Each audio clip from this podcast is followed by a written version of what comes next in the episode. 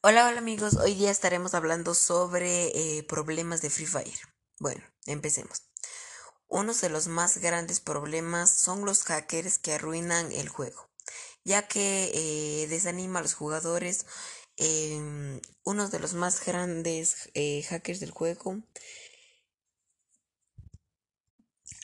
Hola, hola chicos, ¿cómo están? Hoy día estaremos hablando sobre problemas de Free Fire. Bueno.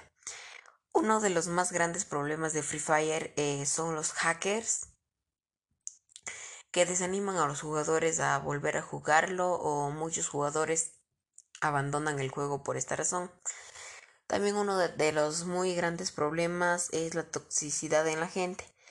Em, o mejor dicho, la maldad, eh, que se burla de la gente que no sabe jugar o que no gasta dinero en el juego o también por el simple hecho de jugar mal y todas esas cosas.